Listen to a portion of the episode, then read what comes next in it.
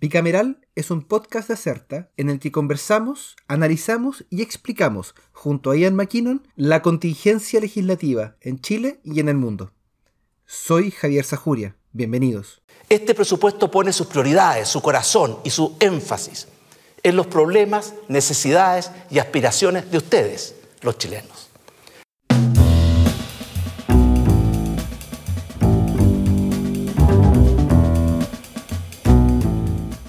La noche del pasado jueves, el presidente Sebastián Piñera dio a conocer a través de una cadena nacional las principales características de lo que será el, proyecto de ley de presupuestos para el sector público correspondiente al año 2020. Según lo destacado por el mandatario, el gobierno contempla aumentar el gasto público en un 3% real durante el próximo año. Esto es, superar los 74 mil millones de dólares gracias a un incremento de unos 2.133 millones en el presupuesto. Al compararlo con el de este año, el incremento es más moderado. Se estima que durante el 19 el gasto terminará expandiéndose en un 4%, lo que se justificó por las conservadoras estimaciones de crecimiento del Producto Interno Bruto que se han ido ajustando a partir de las turbulencias que han venido, en gran parte, con la guerra comercial entre China y los Estados Unidos. Este no solo es un hito en términos financieros, sino que además es político y comunicacional. Y con este mismo entramos a una de las etapas de mayor relevancia en el trabajo legislativo durante el año, pero que a su vez es de las más oscuras y que menos se conocen. De este procedimiento, de cómo se tramita la ley de presupuesto, cómo se revisa y cuál es el trabajo que durante los próximos 60 días llevarán a cabo los senadores y diputados, hablaremos hoy en Bicameral.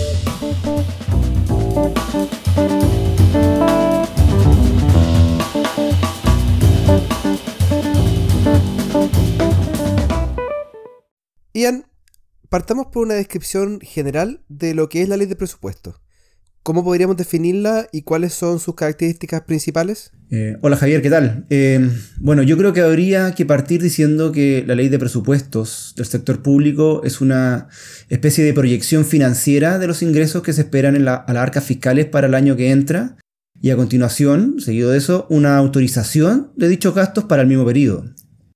Su función y justificación viene dada por la necesidad de equilibrar los recursos disponibles con el logro de metas y objetivos definidos por el gobierno turno. ¿Qué, ley más político que eso puede haber? Difícil encontrar una. Yo creo que no está de más decir que su contenido lo propone exclusivamente el Ejecutivo y debe ser aprobado por el Parlamento. Luego de eso, eh, podemos señalar que la calendarización para su tramitación es bien importante y se encuentra fijada por ley. El proyecto de ley de presupuesto eh, debe presentarlo al Ejecutivo antes del 30 de septiembre del año anterior, es decir, que el proyecto para el año 2020, que ya fue eh, difundido vía cadena nacional eh, el día de ayer, lo debe hacer en los próximos días de entrar al Congreso.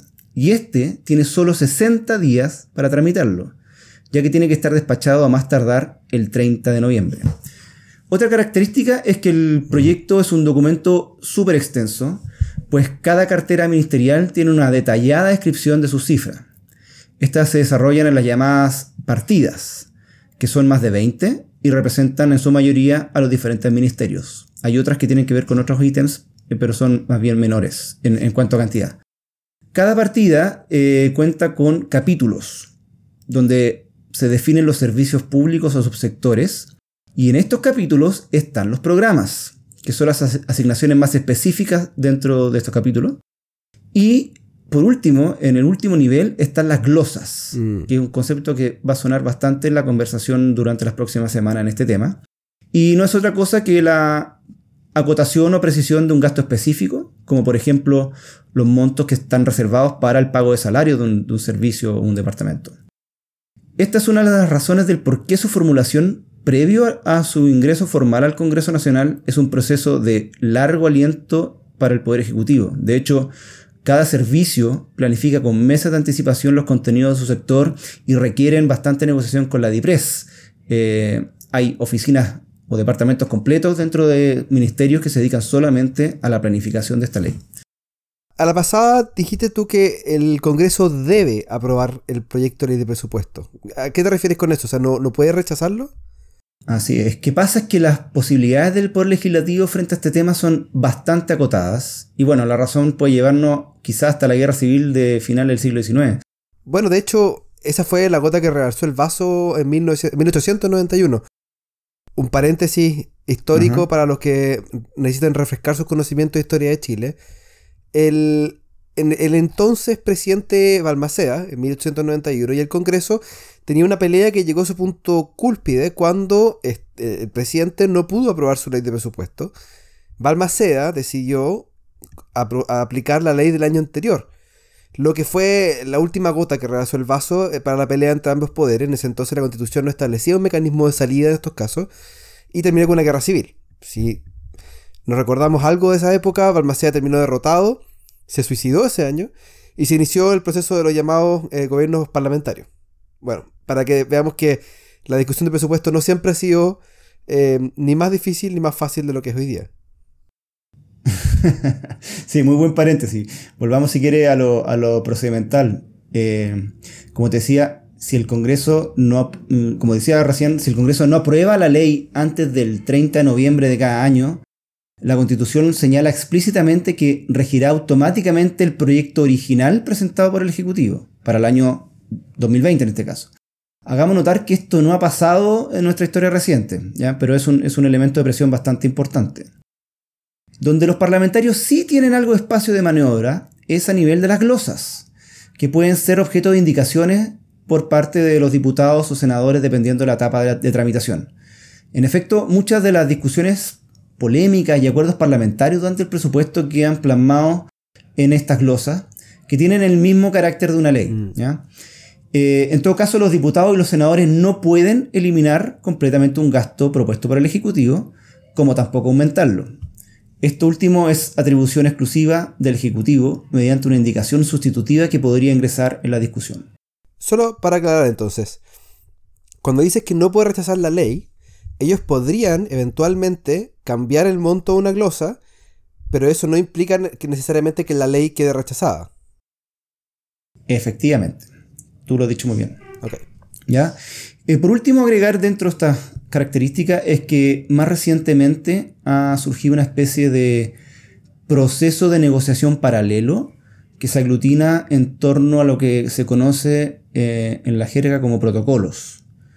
Como suele ocurrir eh, que la aprobación de ciertas glosas puede estar influido bastante por la contingencia, a lo que el Congreso naturalmente es bastante sensible, los protocolos son acuerdos que suscribe el Ejecutivo con ciertos parlamentarios donde quedan plasmados compromisos transaccionales, si queremos eh, calificarlos de una manera. Como por ejemplo podría ser la construcción de un hospital o la implementación de un programa específico para una región a cambio de la aprobación de la glosa o de la partida específica. Eh, los protocolos, si, esto, si bien no son vinculantes, descansan en la voluntad de cumplir lo pactado por parte del Ejecutivo y después obviamente los parlamentarios no se olvidarán y, estarán permanentemente cobrándole al Ejecutivo la palabra empeñada. Ahora que lo mencionas, no es extraño que la ley de presupuesto sea noticia por, algunas decisiones que son llamativas en el Congreso, particularmente en el nivel de las grosas. Quizás la más recordada sea, o, que recordamos los que estábamos en esa época, el, año 2007, cuando se le asignaron solamente mil pesos al Transantiago. En ese entonces la derecha estaba en la oposición y el Transantiago no, se encontraba recientemente en operación y como una forma de rechazar el proceso, la oposición decidió reducir el presupuesto para presionar al gobierno. Bueno, hay solo una cosa peor que el que el presupuesto del Transantiago no se apruebe y es que este sí se apruebe con mil pesos que algunos lo toman como un sentido irónico y es lo que molesta a varios sectores políticos. Esto, lo que ocurrió justamente después de 19 horas de debate en el Congreso, molesta e incomoda y deja en una muy mala situación a Soledad Alviar en su calidad de presidenta de la democracia cristiana, puesto que fueron sus parlamentarios del sector colorín justamente los que votaron en contra del presupuesto, de la partida presupuestaria del Transantiago. Molesta también al gobierno, lo deja en una situación muy difícil y también difícil es la situación del ministro de Transporte René Cortázar. Otro caso fue el año pasado, cuando ocurrió una situación similar a la del 2007 con los gastos reservados de carabineros y del ejército, donde la Cámara de Diputados rechazó las reducciones propuestas por el Senado, que en su lugar redujo los gastos reservados de carabineros a un peso y a un dólar el del ejército. Y todo tuvo que ser zanjado después por una comisión mixta.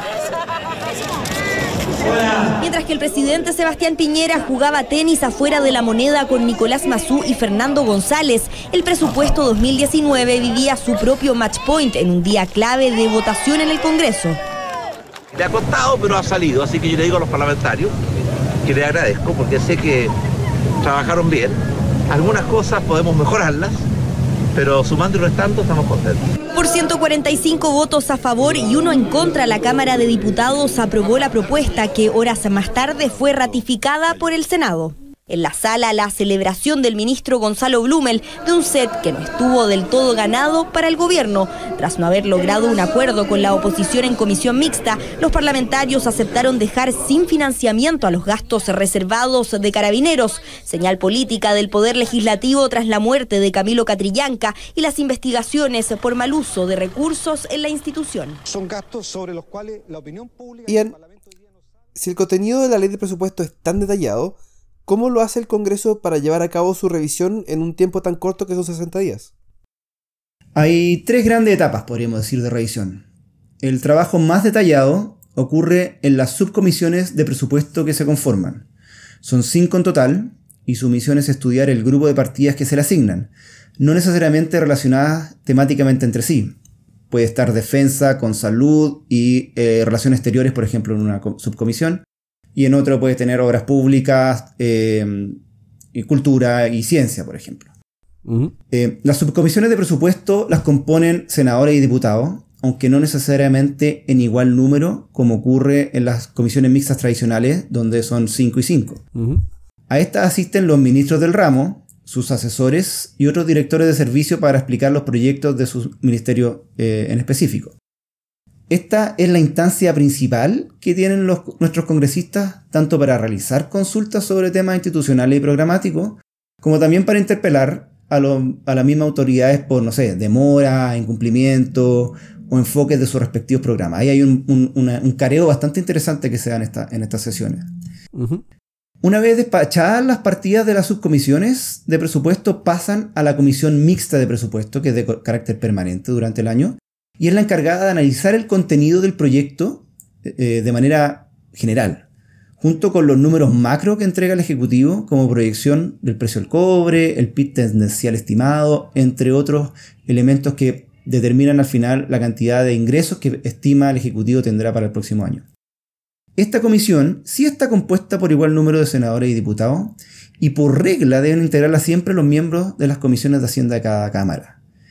Sin, perjuicio que es posible presentar indicaciones en las subcomisiones, estas suelen introducirse acá, en este nivel, donde son votadas.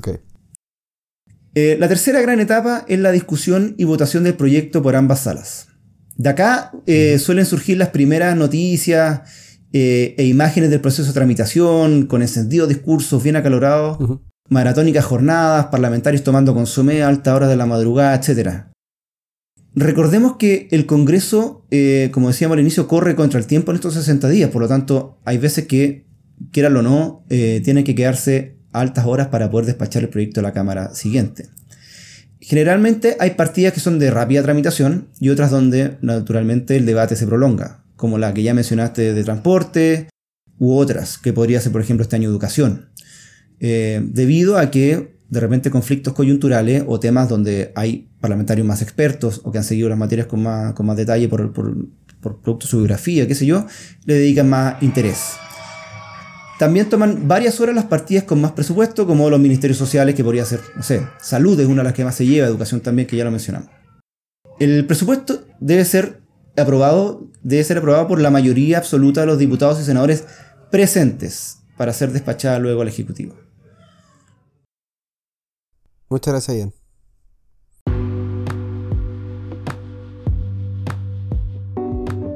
Durante la semana que viene, sin duda la pauta legislativa va a estar marcada por la votación de la acusación constitucional contra la ministra de Educación Marcela Cubillos, agendada para este martes. Cabe tener presente que la sesión de la sala, convocada para ver la cuestión previa primero, y que probablemente el fondo se verá después, por lo tanto, esto obliga a suspender el resto de las sesiones de comisiones en la Cámara Baja.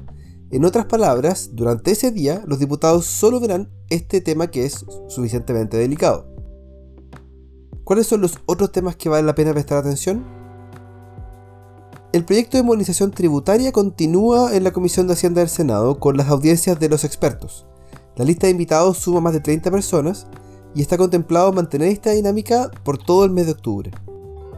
Por otra parte, la reforma al sistema de ISAPRES podría iniciar su etapa más decisiva, que es la votación en particular, el próximo martes en la Comisión de Salud del Senado. Esta semana los senadores integrantes de la comisión le entregaron al ministro Mañalich un listado de propuestas o indicaciones que le gustaría ver incorporadas en la discusión de particular que se va a comenzar la próxima semana. Ahora, ¿cuál es la clave? La fórmula que están usando de propuestas esconde el hecho que son peticiones que ellos como legisladores no pueden ingresar directamente por ser atribución exclusiva del presidente. Vamos a ver la próxima semana si es que el ministro está de acuerdo y está dispuesto a incorporar estas indicaciones.